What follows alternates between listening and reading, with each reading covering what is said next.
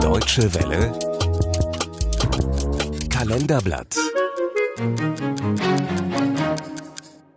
24. Februar 2005 Wissower Klinken auf Rügen stürzen ein.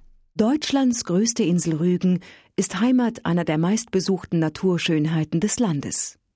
1,5 Millionen Touristen besuchen jährlich die Steilküste aus weißer Kreide im Osten der Insel. Hier befand sich auch das Wahrzeichen der Insel, die beiden 20 Meter hohen Hauptzinnen der Wiesuer Klinken. Am 24. Februar 2005 versanken die beiden weltberühmten Zinnen für immer im Meer.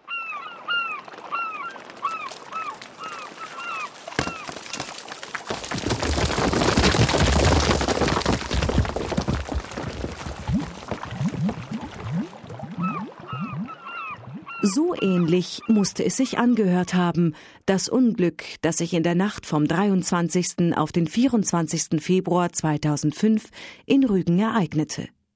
Für Experten war der Abbruch der Felsen vorhersehbar. Die geologische Beschaffenheit der Felsformationen konnte den ständigen Einflüssen der Umwelt nur gewisse Zeit standhalten, wie Margot Böse erklärt.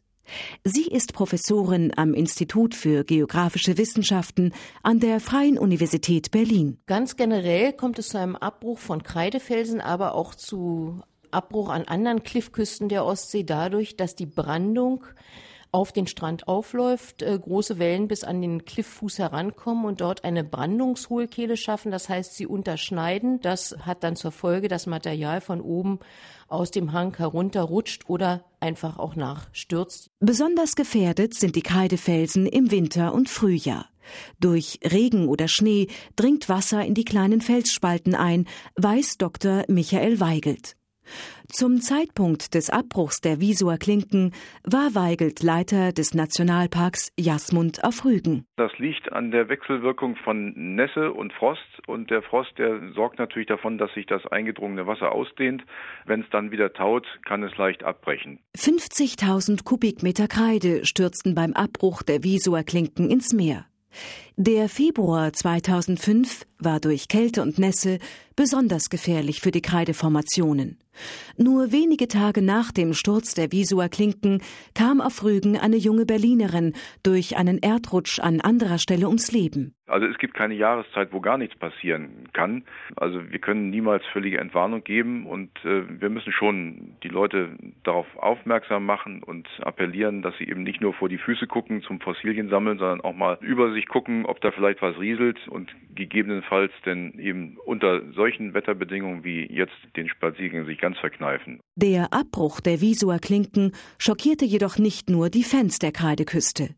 Auch für viele Kunstinteressierte war er ein herber Verlust. Die hoch aufragenden Zinnen der Wiesuer Klinken waren angeblich auf dem weltberühmten Gemälde Kreidefelsen auf Rügen von Caspar David Friedrich abgebildet. Susanne Waldmann, Rangerin im Nationalpark Jasmund, weiß es besser. Ich muss leider die Leute immer enttäuschen, die mich nach diesem besonderen Gemälde fragen wissen wollen, wo das denn entstanden ist. Wenn, vermutet man, dass es hier nordwestlich vom Königsstuhl entstanden ist. Aber so wie natürlich Caspar David Friedrich damals die Kreide gesehen hat, sehen wir die einfach heute nicht mehr, weil zwischendurch immer wieder was abgebrochen ist. 1818 heiratete Caspar David Friedrich die 25 Jahre jüngere Caroline Bommer. Auf ihrer Hochzeitsreise nach Rügen entstand das berühmte Bild. Den darauf gemalten Abschnitt der Küste hat es höchstwahrscheinlich nie gegeben, denn Friedrich komponierte in seinen Gemälden meist aus verschiedenen real existierenden Ansichten eine ideale Landschaft. Während Friedrichs Kreidefelsen auf Rügen im Museum die Zeiten überdauern, waren die wirklichen Kreidefelsen auf Rügen steter Veränderung unterworfen. Seit Jahrtausenden nimmt die Küstenlandschaft immer wieder neue Gestalt an.